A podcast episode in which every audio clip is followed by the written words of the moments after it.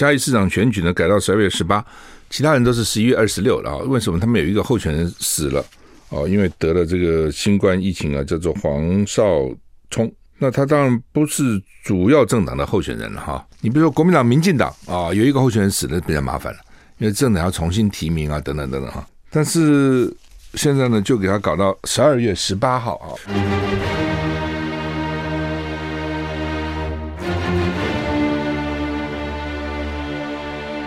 赵少康时间，吃喝玩乐骂。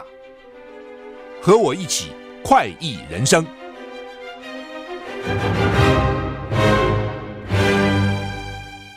我是赵少康，欢迎你来到赵少康时间的现场。台北股市现在跌六十三点了，台北股市昨天跌了一百一十三点，现在跌六十三点。美国股市前天大跌，昨天小跌哈。其实也不算小跌了，纳斯达是跌了一点七三个百分点，跌蛮重的哈。不过道琼是跌零点四六个百分点，还好了哈。S&P 五百跌了一点零六个百分点，费城半导体跌了一点五三个百分点。欧股，英国中涨零点六，法国中跌零点五，德国大跌零点九个百分点。台股跌六十八点哈。最近的这些经经济情势，美股虽然哈，你看看起来好像还好，但它的个股跌很重哈。美股最近这个高科技类股哈跌跌不休，真的也是蛮麻烦的哈。它的个股我们看，你比如说像苹果昨天就跌了四点二四趴，亚马逊跌了三点零六趴，哦，脸书还好跌一点八趴，Google 也是大跌四点零七趴，哦，微软跌了二点六六趴。所以看美国这些高科技类股，其实跌算蛮重的哈，跌的并不轻啊。天气，今天十一月四号。东北季风增强，明天十月五号也是会受到东北季风的影响。中部以北及东北部的天气稍微转凉。台湾东台湾东半部及桃园以北地区有短暂雨。北北基今天二十一到二十三度，降雨距离八十到九十帕。桃竹苗二一到二十六度，降雨距离二十到三十百分点。中彰投二二到二十九度，云嘉南二一到二十九度，高屏二三到三十度，降雨距离都是百分之二十。宜兰二一到二三度，花莲二二到二六度，降雨几率都是百分之九十。台东二三到二七度，外岛十八到二十五度，降雨几率都是百分之二十啊。也就在西海岸，高屏还是高了啊，中彰投以南还是高了，二九三十度。但是呢，桃竹苗北北基就比较低了，尤其北北基只有二十三度，但北北基的降雨几率很高，是一早就下了，只是不是很大而已啊。在东海岸，宜兰花莲降雨几率到百分之九十的，一定下哈。而且温度都低下来，东北季风增强啊，所以北台湾呢越晚越湿越冷。明天清晨会下探十六度哦。今天其实已经，我刚我早上起来看，就二十一、二十二度。今天啊，北部了哈，南部还是很很热嘛哈。桃刚讲降雨几率，就迎风面的桃园以北东半部地区啊有短暂雨了哈。吴德荣说呢，今天、明天两天东北季风增强，台湾附近的水汽增多。明后两天清晨，北台、北台湾平地最低气温可以降到十六度，那山上呢就更低了嘛哈。下周一开始，冷空气逐日减弱，气温逐日回升，北舒适，南为热，早晚凉。那另外沿海会有八呃九到十级的强阵风，要注意哈。台股现在跌九十三点，英国央行升息三码抗通膨，警告将陷入最长的衰退期。美国才。升息三码嘛，英国跟着升息三码。英国央行叫做英格兰银行宣布将基准利率调升三码到三趴，创一九八九年以来最大单次升幅，以对抗通膨。英格兰银行警告，英国正面临有记录以来最长的衰退，因为利率达到三十三年来的最高水准。三三年，哇！英国通膨 眼看就要到十一趴，是什么个通膨率啊？英国央行英格兰银行将基准利率调升三码，将利率拉回二零零八年全球金融危机以来的最高点，以对抗通膨。利率从二点二五趴提高到三趴，因为增加零呃增加三码，一码是零点二五趴嘛，三码就零点七五趴，是一九八九年以来的最大涨幅。BBC 报道，英格兰银行警告，英国正面临有记录以来最长的衰退，会到二零二五年，英国将面临非常具有挑战性的两年衰退。你看，现在二零二二嘛。失业率将翻倍。英国英格兰银行总裁贝里警告，英国家庭前路艰难，现在必须采取有力行动，否则以后情况会变得更糟啊！你看看多惨，家庭呢，家庭都面临困难。BBC 说，随着生活成本以四十年来最快的速度上涨，央行正试图透过提高利率来降低飙升的物价。食品跟能源价格上涨，部分原因是俄乌战争使得许多国家面临困境，并且开始推拖累经济。衰退指的是一个国家的经济连续两三个月或几个季都萎缩，通常公司赚的钱更少，工资下降，失业率上升，意味着政府获得用于医疗跟教育等公共服务的税收减少。唉，它就是连一一连带连串的了哈，经济不好，大家购买力降低，光去应付那个日常生活都很辛苦了，通货通货膨胀率高嘛，所以公司。营业就不好啊，赚钱就少啊。那公司赚钱少，给员员工的钱就少。就算你不能减少他的薪水，你可以不给他奖金啊、红利啊，这可以没有啊。所以大家都减少哦，那政府的税收也减少，讲的就这个东西了。台股刚刚一度跌破一百点，跌跌掉一百点，现在跌九十四点。冬天将至，俄罗斯恐就攻击这个民用设施，那乌克兰控诉啊，他打我们民用设施啊。乌克兰，我我觉得哦，战争哦，有很多唉，本来这个战争，我我们想的战争，比如你想两岸打起仗会怎样？你会觉得北京会很仁慈吗？不会啊，我不觉得，他不打则已啊，要打尽用尽全力打，什么地方能破坏你，就是什么地方破坏你啊，不是这样子吗？而且未来的战争不只是在战场，对不对？你网络上哦，这个外交上、政治上，他不只是跟。军队跟军队打，他可能去炸你的公共设施、炸你的电厂、炸你的油厂。我们早就在讲了嘛。那乌克兰为什么认为说俄罗斯不会打他这些地方呢？战争已经打了快一年了，二月打到十一月了，对。那之前俄罗斯并没有打他的民用设施，看起来就是战在战场上军队对军队。哦，那现在呢？泽伦斯基就讲说，因为俄罗斯在在战场上失利嘛，不见得有利，所以就打民间的设施，本来就是这样子啊。那你是认为战争会怎样呢？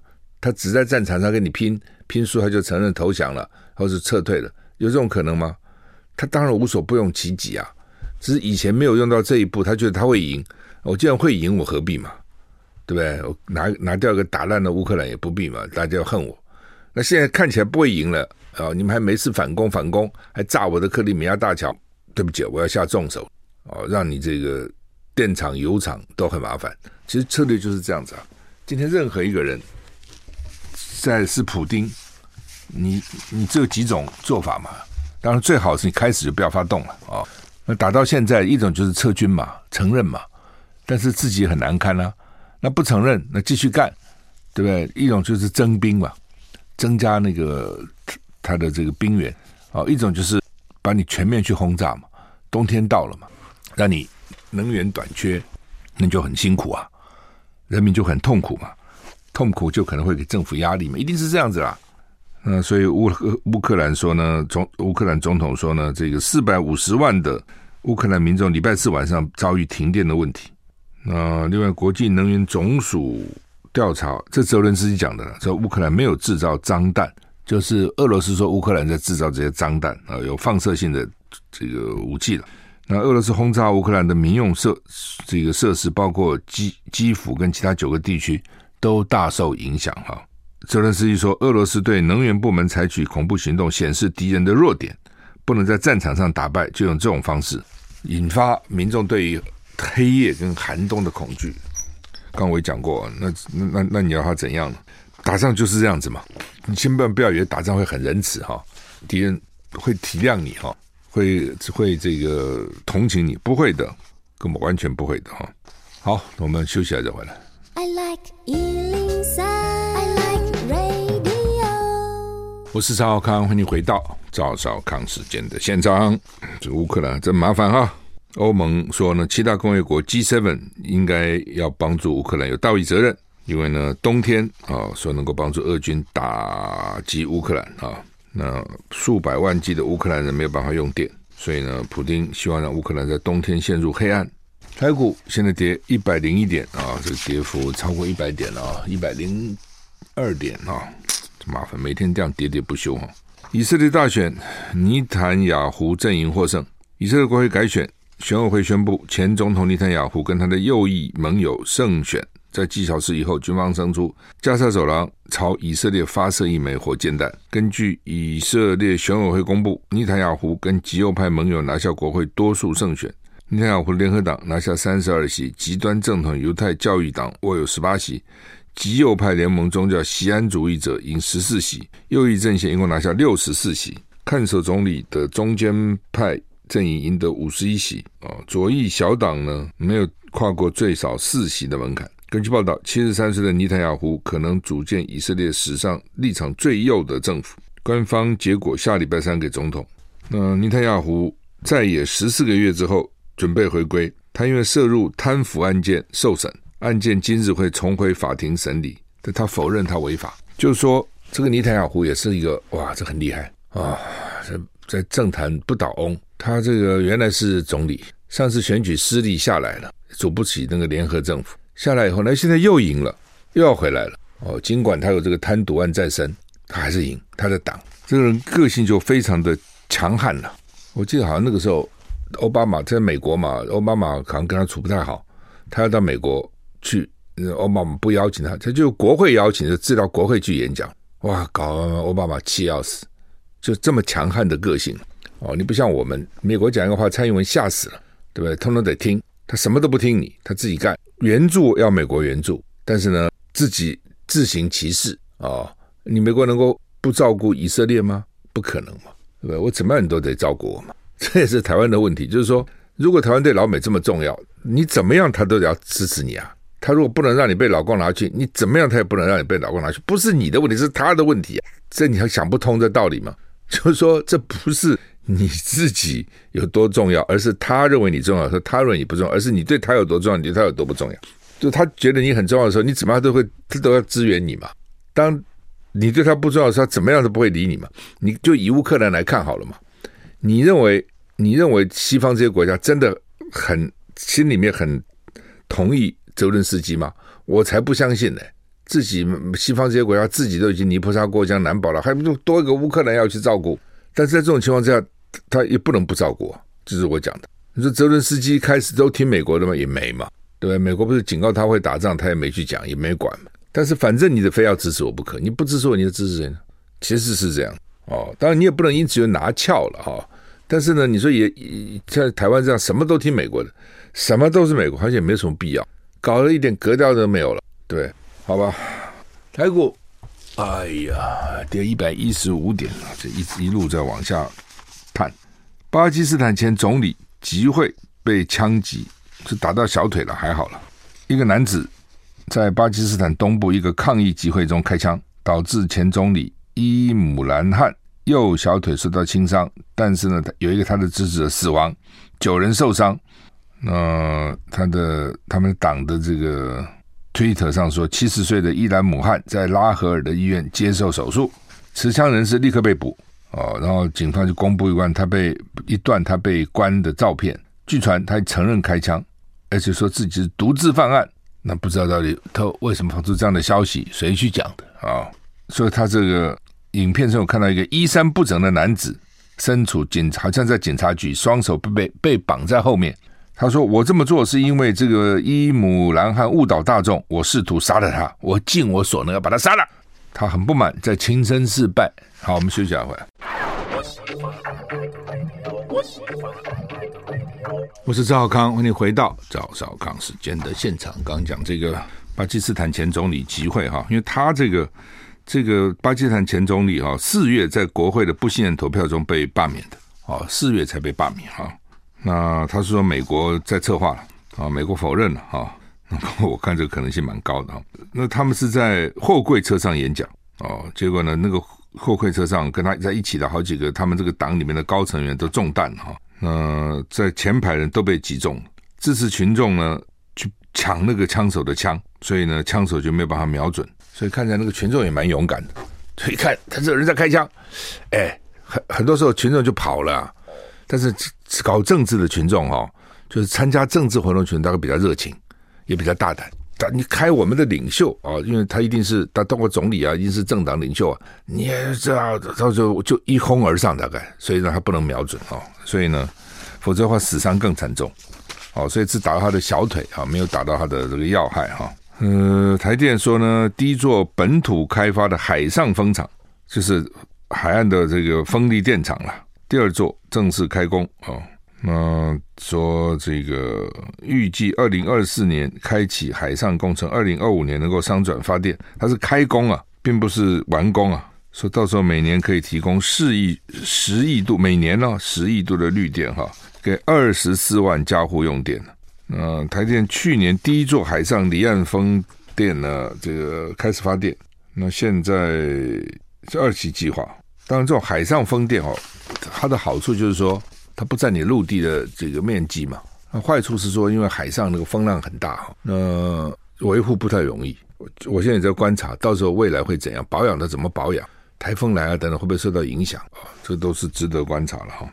汐止，哎，国国道一号汐止这个崩，那个有一段崩塌哈，那急死了。你看今天媒体都有报道哈，把那个基隆跟台北之间的通勤，或者汐止跟台北之间通勤，等于是在在那边就切断了哈。那就塞爆二高，一高被塞的不行，就走二高啊啊！那说龟速都走十公里，他们要有的时候要要到替代道路也是塞啊挤啊，说一塞可以塞一两个小时，真的塞到地老天荒啊！所以呢，高工局紧急封闭五堵入口，还有五堵到戏子的主线，基隆戏子的人民人呢往台北通勤塞了两天，叫苦连天啊！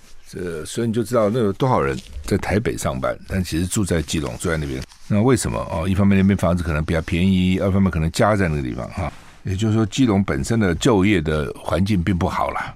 这是我们的谢国梁一直提的，他要在基隆靠近南港地方，他要设这个高科技园区，到底在这边哦，联联通哦，就你不一定要跑到台北来，那基隆里面也可以上班了哈。所以这产业蛮重要，对一个地方的发展，产业蛮重要的哈。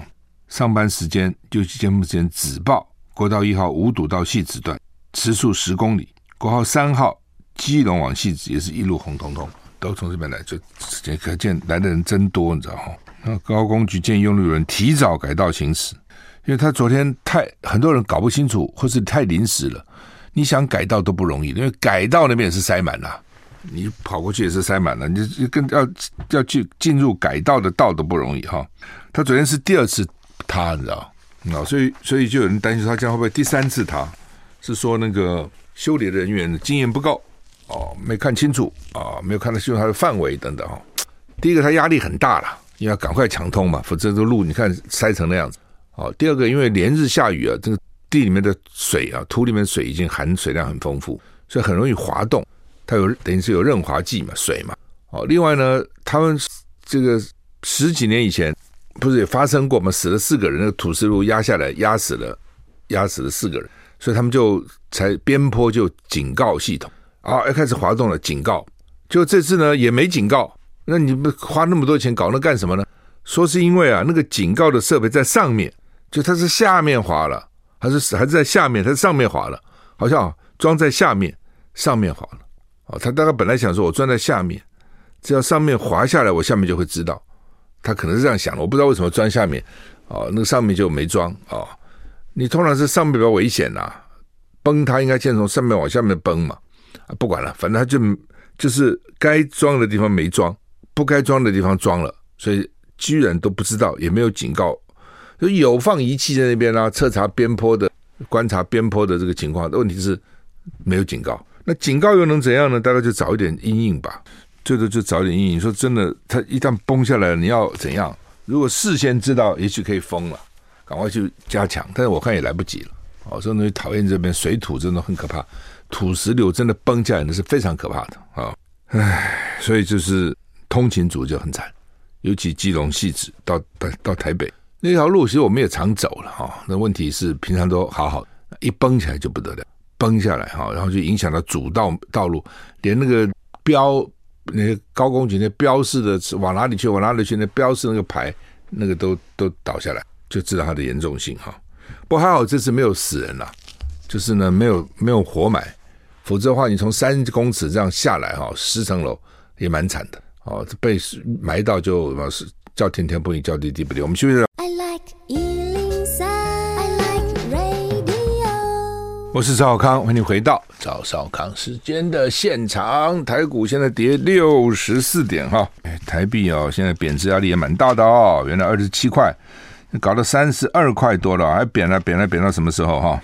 哎，那台台湾要不要跟着升息呢？我们的央行十二月十五号理监事会了，会不会跟升息哈？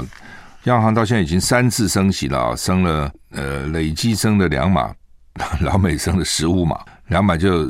零点五个百分点了哈，它的十五码就多了吧哈，那你乘零点二五嘛哈，就得二二点五加上一点二五就三点七五哈，那据说可能要升到百分之五，甚至百分之二点五，所以这为什么美股前天大跌的原因就在这边，就一看哇啊，现在升三码，还说你们不要看我现在升多少，你们要看我最后会落在哪里，哈，很可怕，最后落点会比原来我预想的还高。哦，比如说我原来预想最多意识到四啊，现在四不行了，压不下来这个通膨了。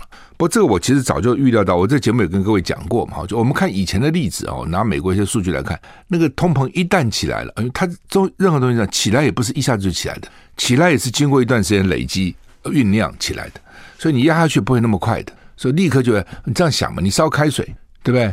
一开始它不会沸腾啊，哦，一定是慢慢慢慢慢慢慢慢，它这个。在累积能量啊，啊，然后呢，到了一个位置开始沸腾，那你现在把火关了，它立刻就凉吗？也不会嘛。你有多少时间上来，它搞不好就同样时间凉下去嘛。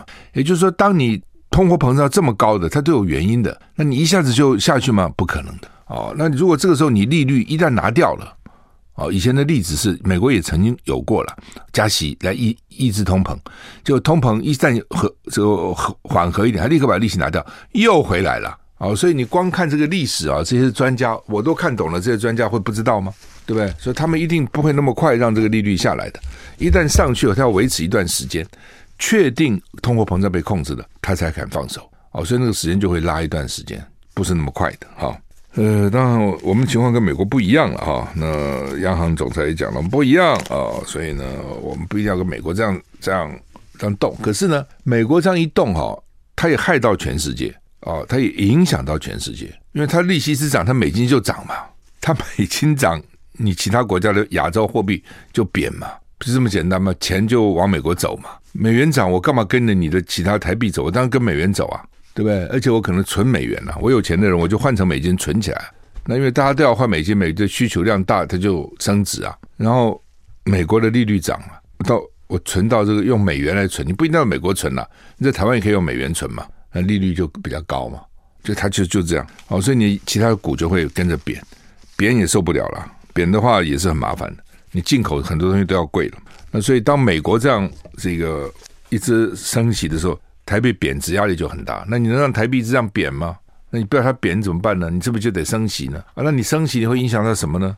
很多这个年轻购屋族他买了房子啦，前两年因为利利率低啊，我去买房子啊，我的房租。问我这个利息也差不多，好了，这下要涨，银行涨利息，哎呀，那个很痛的啊！哦，你你到银行贷款的利息就就高了嘛，哦，所以所以这东西都是联动的哦，真的很麻烦啊，哦。那如果美国利率升到百分之五，甚至百分之五点二五，你不要忘了，在七零年代的时候，我记得还是八零年代，我记得最高的时候利率十五趴、十四趴、十五趴、十六趴都有过。哦，那是一个什么状况？那还就那个时候也过来了，也就是这样，大家就就知道说利率非常高。七号开始，今天是五号，对不对？今天四号，那港澳的团客可以到台湾来，大陆还不行哦。然后呢，大陆的研究生可以来。什么叫团客？五人以上，四人以下，在台湾可以停留十五天，但大陆的游客不开放，这也很怪嘛。就是大陆现在其实好像并没有那么严重的疫情嘛，台湾比较严重啊。哦，我们每百万人死亡率跟每百万人得病率可能是全世界最高的，在十月，所以他们说他们疫情做得好，做得好。他用三三年来平均，哪用三年的？现在每天死七八十个人也不少哎，一天七八十，十天就七八百，一百天就七八千呢，你少啊？怎么少呢？每一个人都是条命哎，都有家人呢。哦，那港澳团客开，那我也听到香港朋友们在骂，说为什么只开团客不开自由行呢？对，团课当然有它的好处了哈，我也参加过旅行团，方便嘛。但是有的时候，他就到台湾这种地方，自由行其实蛮好的，不大嘛。语言如果也没有问题的话，你为什么不开放自由行？自由行通常那个购买力比较强嘛，商店比较喜欢了。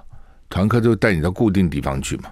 自由行我可以随便，我可以到永康街啊吃个小吃，我可以到西门町啊，我可以到信义计划去。自由行很方便，很自由嘛，这才叫自由行。哦，那你香港、澳门，你只给团客，不给自由行，也被骂翻了。小三通不开，也被骂翻了。那你开放大陆有人不能来团，也不能来自由行，也被骂翻了。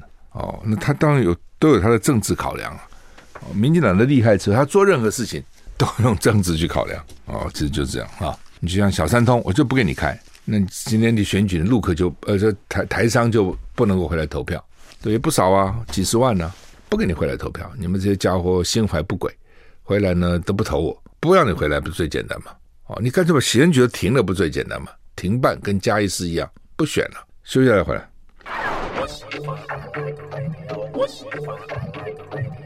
我是赵少康，欢迎回到赵少康现在现场。台股现在缩跌幅缩小，跌五十二点哈。嘉义市长选举呢改到十二月十八，其他人都是十一月二十六了啊。为什么他们有一个候选人死了？哦，因为得了这个新冠疫情啊，叫做黄少聪。那他当然不是主要政党的候选人了哈。但是我们的选罢法规定，这这个选举单一选举，只要那个选选举的这个这候选人死了一个，就要叫停。那当然，你选委会也可以视状况了哈。你停，你停，就是你要再公告了啊。他现在有公告了哈。他们说也可以公告同一天，就是叫你重新告，你也可以公告，还是十月二十六号。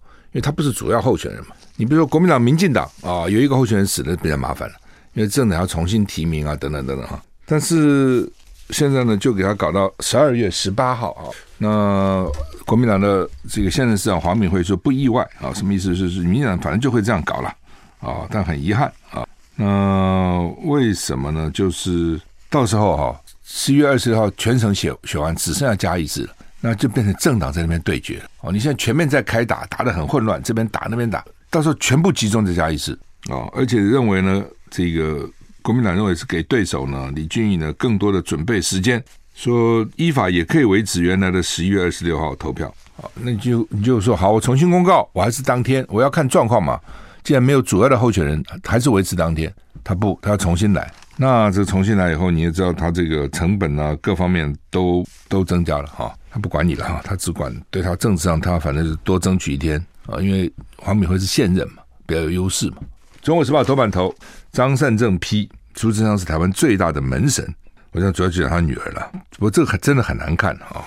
也许你不违法哦，因为就算你女儿去投标，可能也不违法。那但是你说瓜田李下总要比吧？